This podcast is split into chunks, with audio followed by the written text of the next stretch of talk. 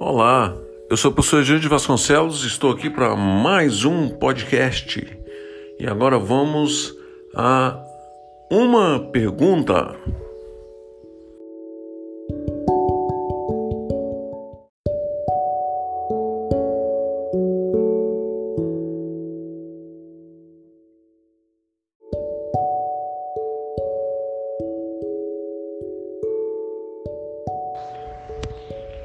E aí, turma? Me diz uma coisa aí, o que vocês acharam aí do, da aula? Foi bacana?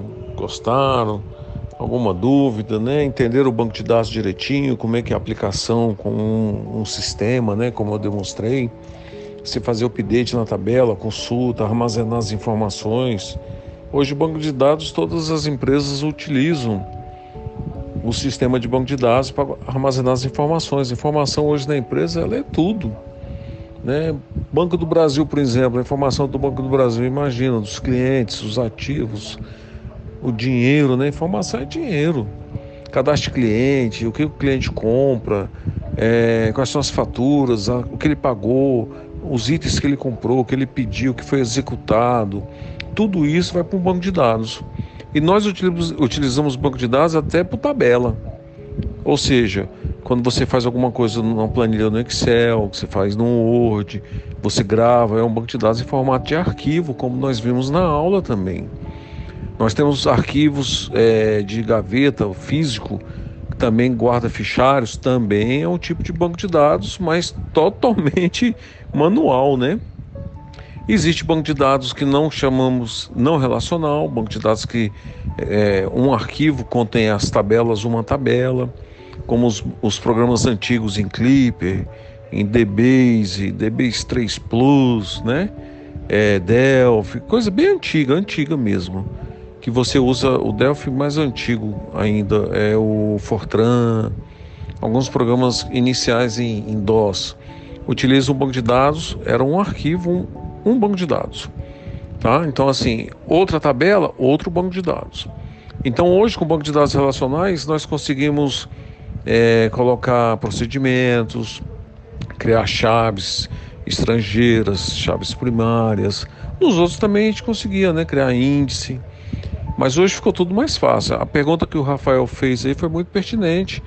Você cria um banco de dados hoje e faz uma popula as tabelas, faz uma população de um banco com um simples script, que chama script, né? O banco de dados, quando você faz um backup, é um script que você cria do banco.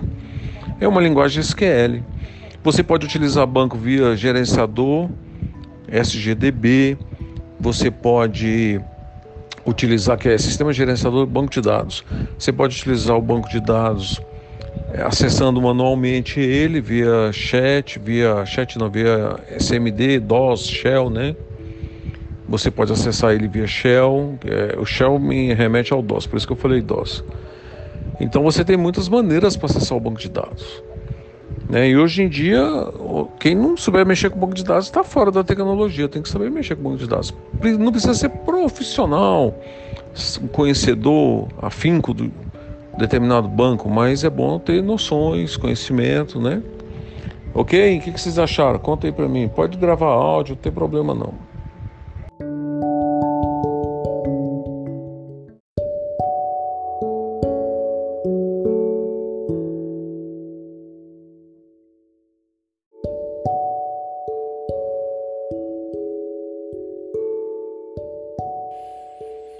E agora nós vamos à resposta do aluno.